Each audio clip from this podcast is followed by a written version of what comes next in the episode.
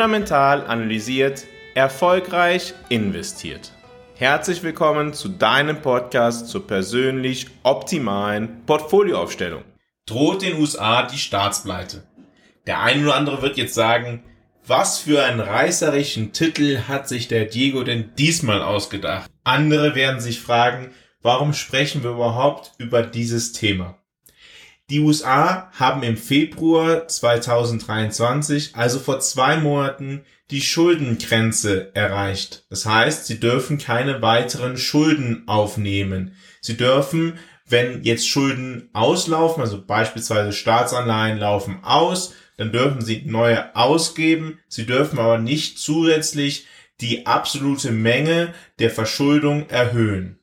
Das Erreichen der Schuldengrenze hatte für die USA allerdings im Februar keine direkten Folgen, weil die Bundesregierung der USA noch Reserven hatte in Höhe von ungefähr 600, 700 Milliarden US-Dollar. Seitdem haben sich die Reserven allerdings sehr stetig geleert und mittlerweile kann die USA nur noch Reserven von circa 100 Milliarden US-Dollar vorweisen. Das Ende der Reserven rückt also deutlich näher. Republikaner und Demokraten müssen in den USA in Verhandlungen eine Lösung für dieses Problem finden. Das begrenzt natürlich bereits jetzt die Möglichkeiten der Staatsausgaben der USA. Wenn Republikaner und Demokraten keine Lösung finden würden, dann könnten vielleicht zeitweilig Staatsbedienstete nicht bezahlt werden oder Staatsaufträge müssten reduziert werden. Alternativ könnten die USA tatsächlich zahlungsunfähig gegenüber dem Kapitalmarkt werden. Dieses Thema ist in dieser Woche noch viel stärker in den Fokus gerückt, weil herausgekommen ist, dass die Staatseinnahmen, die Steuereinnahmen der USA zurzeit deutlich niedriger sind als erwartet. Damit rückt der Tag der Schuldengrenze und der mangelnden finanziellen Mittel der USA wieder einmal näher. Warum sage ich wieder einmal? Zum siebten Mal in den letzten 15 Jahren nähert sich die US-Regierung dem Moment, in dem sie ihre Schulden nicht mehr bedienen könnte, aufgrund der Begrenzungen in der Verfassung. Damit zeigt die Erfahrung aber auch, dass in der Vergangenheit diese Obergrenze immer wieder von Politikern angehoben wurde. Somit, ja, ist es nicht dazu gekommen, dass die USA zahlungsunfähig geworden sind und beide Parteien haben auch bereits angekündigt, dass sie die USA nicht pleite gehen lassen werden. Allerdings am Ende müssen sie eine Lösung finden und die Vorschläge, ja, die liegen momentan recht weit auseinander. Republikaner schlagen Kürzungen im Staatshaushalt vor und eine Erhöhung der Schuldenobergrenze, ja, die ausreicht bis zum April nächsten Jahres vor. Und die Demokraten sagen, die Republikaner müssten die Schuldenobergrenze ohne Bedingungen erhöhen, weil sonst wären die USA zahlungsunfähig und sie würden auch gar nicht verhandeln wollen. Zwei Positionen, die denkbar weit auseinander liegen. Und die aktuelle Entwicklung, dass die Staatseinnahmen der USA deutlich niedriger sind als erwartet, verleiht dieser Debatte jetzt noch einmal zusätzlich Druck. Weil der Tag, an dem die USA ihre Schulden nicht bedienen könnten, scheinbar näher rückt. Die fiskalischen Anreize, die gesetzt wurden in der Vergangenheit und die dazu geführt haben, dass der Verbraucher viel mehr Geld ausgegeben hat, sind quasi versiegt. Und auch die Einnahmen der Verbraucher sind deutlich zurückgegangen. Beispielsweise dadurch, dass Kapitalgewinne nicht mehr so hoch sind wie in den vergangenen Jahren. Beide Effekte führen dazu, dass die Steuereinnahmen der USA deutlich niedriger sind als im Vorjahr. Es gab in dieser Woche den sogenannten Taxpayer Day und an diesem Tag wurde im vergangenen Jahr 298 Milliarden US-Dollar eingenommen und in diesem Jahr nur noch 108 Milliarden US-Dollar. Dies waren deutlich weniger als erwartet wurden und verschärft den aktuellen Druck noch einmal massiv. Viele Ökonomen waren bis jetzt davon ausgegangen, dass die USA ohne eine Erhöhung der Schuldengrenze bis Anfang August ausreichende finanzielle Mittel haben würde. Jetzt verschieben Ökonomen ihren Zeitplan allerdings auf Anfang Juni, da die Steuereinnahmen nicht ausreichen. Das Finanzministerium selbst hat die Regierung gewarnt, dass es bereits am 5. Juni nicht mehr in der Lage sein wird, seinen Finanzbedarf zu decken. Das stimmt. Das Finanzministerium wird schon in zwei Monaten nicht mehr in der Lage sein, sich ohne eine Erhöhung der Schuldobergrenze zu finanzieren. Es ist vollkommen klar, welche Folgen das für die Wirtschaft haben würde. Ein Staat, der weniger Geld ausgeben kann, kann weniger stimulierend wirken, sodass zu einer beschränkenden Geldpolitik auch noch eine beschränkende fiskalische Politik hinzukommen würde, falls es keine Einigung zwischen Republikanern und Demokraten geben würde. Allerdings kann selbst eine Einigung dazu führen, dass der Staat eher begrenzte fiskalische Möglichkeiten hat. Genau das ist gerade das Ziel der US-Republikaner. Diese wollen einen weiteren Anstieg der Staatsausgaben verhindern und im Gegenteil erreichen, dass die Staatsausgaben reduziert werden. Eine beschränkende Fiskalpolitik, eine Seite einer beschränkenden Geldpolitik, ja, das wirft wahrscheinlich bei dem einen oder anderen jetzt schon wieder Sorgen über die wirtschaftliche Entwicklung auf. Und ja, generell würde ich das auch so sehen, doch in Zeiten, in denen die Geldpolitik dermaßen beschränkend ist wie jetzt, geht es eher mehr darum, wer eingeschränkt wird, die Privatwirtschaft oder die Staatswirtschaft. Das sehen wir momentan am Zinsniveau. Momentan ist das Zinsniveau sehr unterschiedlich für die unterschiedlichen Laufzeiten von Anleihen. Das hat jetzt mittlerweile sehr viele verschiedene Gründe. Steigen wir da einmal ein. Erstens stellen wir fest, dass das Zinsniveau für sehr kurz laufende Staatsanleihen in den USA sehr niedrig im Verhältnis zu den anderen Staatsanleihen geworden ist bringt eine dreimonatige Staatsanleihe der USA eine Verzinsung von deutlich über fünf Prozent. So bringt eine einmonatige Staatsanleihe nur eine Verzinsung von etwa 3,36 Prozent. Das ist natürlich ein enormer Unterschied. Das kann einerseits damit begründet werden, dass der Zufluss in Geldmarktfonds besonders stark ist und die sehr kurzfristig anlegen. Andererseits ist die Entwicklung auch zuletzt nochmal deutlich verstärkt worden dadurch, dass die Sorgen, dass die USA tatsächlich kurzweilig ihre Schulden nicht bedienen könnten, deutlich angestiegen sind. Selbst eine Verzögerung im Schuldendienst der USA um einige Wochen könnte für viele Akteure ein wirklich großes Problem darstellen. Warum ist das so?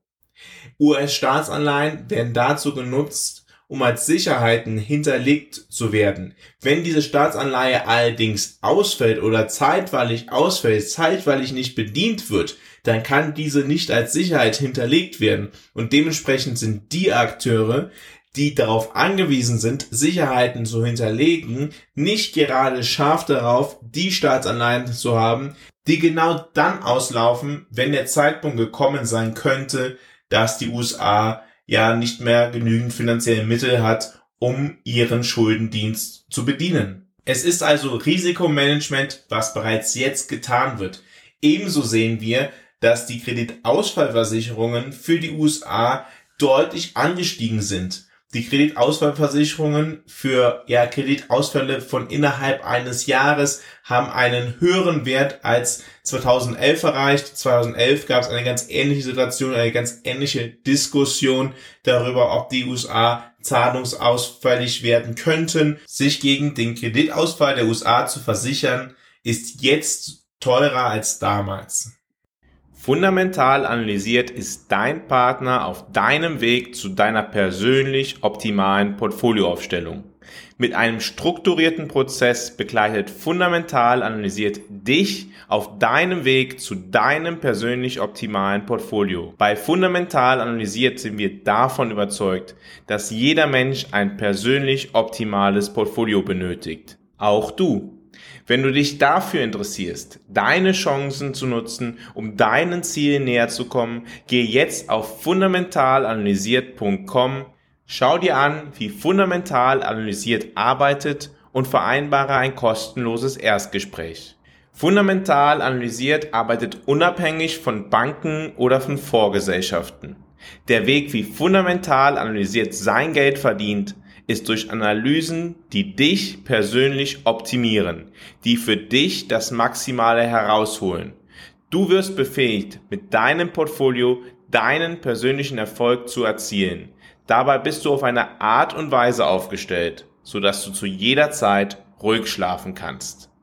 Geh also jetzt auf fundamentalanalysiert.com, vereinbare ein kostenloses Erstgespräch und lass dich dann gegebenenfalls selbst fundamental analysieren. Wenn wir das Ganze einmal zu Ende denken, dann hieße wirklich ein Kreditausfall der USA eine kleine bis mittlere Katastrophe.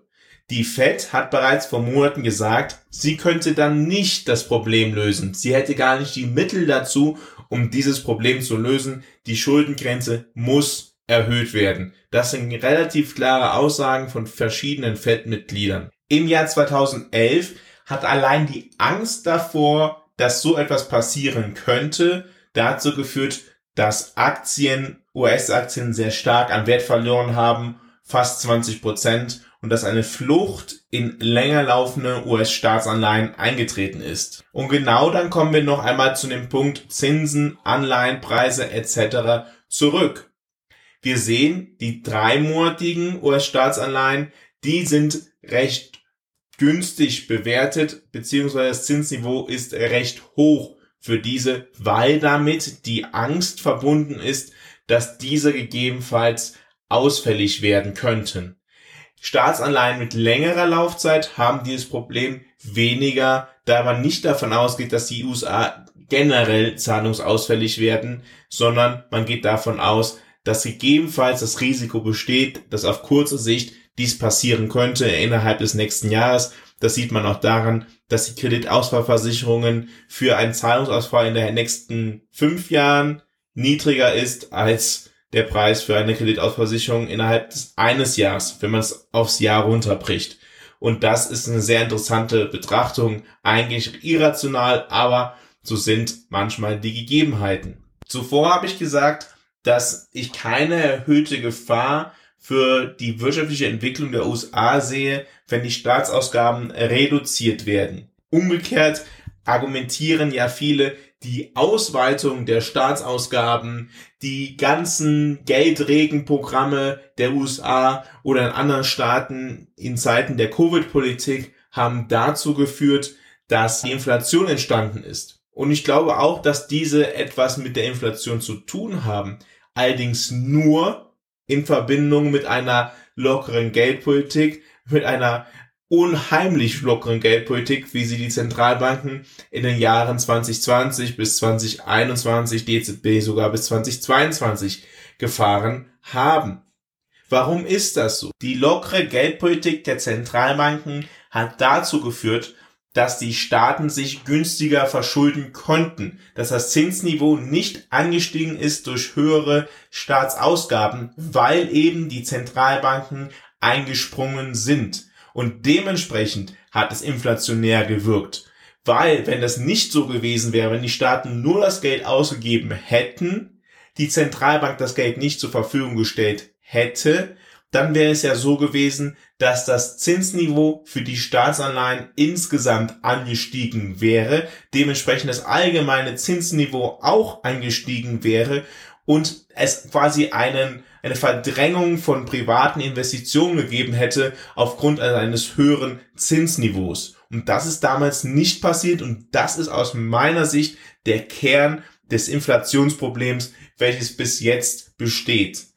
Wenn allerdings jetzt der Staat die Staatsausgaben reduzieren würde, dann würde aus meiner Sicht nur Folgendes passieren. Das Zinsniveau würde weniger stark steigen, als es ja passieren würde, wenn die Staatsausgaben auf einem selben Niveau bleiben oder noch einmal ansteigen würden. Und dementsprechend würde das keinen zusätzlichen Effekt auf die Wirtschaft haben. Das können wir bereits jetzt feststellen. Wir stellen bereits jetzt fest, dass die niedrigen Schuldenaufnahmen der USA dazu führen, dass halt die Kreditzinsen für die USA nicht weiter ansteigen und dieser Zinssatz der US-Staatsanleihen ist ja der Zinssatz, an dem sich dann auch andere Risikokapitalwerte orientieren. Wenn du mehr erfahren möchtest, wie du jetzt taktisch dein Portfolio optimieren solltest, dann gehe auf fundamentalanalysiert.substack fundamentalanalysiert.substack.com. Fundamental analysiert.substack.com. Dort kannst du jeden Donnerstag den neuen fundamentalen Kompass lesen. Was ist der fundamentale Kompass? Der fundamentale Kompass analysiert die aktuelle Situation am Kapitalmarkt, er analysiert die aktuelle Situation in den Volkswirtschaften der Welt und leitet daraus ETF-Ideen ab, die du einfach umsetzen kannst. Auch in den Show Notes ist der Link zu finden fundamentalanalysiert.substack.com. Abonniere also jetzt den fundamentalen Kompass, wenn du dein Portfolio regelmäßig taktisch optimieren möchtest. Warum steigt das Zinsniveau nicht weiter an? Naja, weil es halt momentan mehr Nachfrage nach US-Staatsanleihen gibt als Angebot, weil die USA nicht das Angebot schaffen dazu. Das dürfte sich übrigens dann ändern, wenn die Schuldengrenze wieder stark angehoben werden würde, weil dann würden die USA wieder Schulden ausgeben. Dann würde es ein zusätzliches Angebot an US-Verschuldung geben und das dürfte insgesamt das Zinsniveau erhöhen. Das heißt, auch davon hängt ab, wie stark das Zinsniveau sich verändert, wie hoch die Schuldengrenze in den USA ist. Und dementsprechend führen im aktuellen geldpolitischen Umfeld höhere Staatsausgaben nicht zur stärkeren Inflation, weil sie aus meiner Sicht in diesem Umfeld nur dazu führen würden, dass sie private Investitionen verdrängen, weil das Zinsniveau insgesamt dann höher ist und wenn das Zinsniveau weiter steigt, private Investitionen wie ein Hausbau oder eine Unternehmensinvestition weniger rentabel wird. Das war diesmal ein etwas weiterer Aufschlag, um auf dieses Thema einzugehen. Ich glaube persönlich nicht, dass die USA pleite gehen werden. Ich halte es für möglich, dass es zu einer, ja, einer zeitweiligen Zahlungsunfähigkeit kommt. Ich halte es allerdings für nicht wahrscheinlich. Ich halte es allerdings schon für wahrscheinlich, dass diese Risiken am Kapitalmarkt in den nächsten Wochen und Monaten noch einmal eingepreist werden müssen, stärker als sie es jetzt zurzeit sind. In der kommenden Woche werde ich dir fünf Strategien nennen, die Hedgefonds nutzen, um ein besseres Rendite-Risikoverhältnis als der Markt zu erzielen, die zurzeit auch spannend erscheinen. Ich freue mich also, wenn du in der nächsten Woche wieder dabei bist, wenn es wieder heißt, fundamental analysiert, erfolgreich investiert.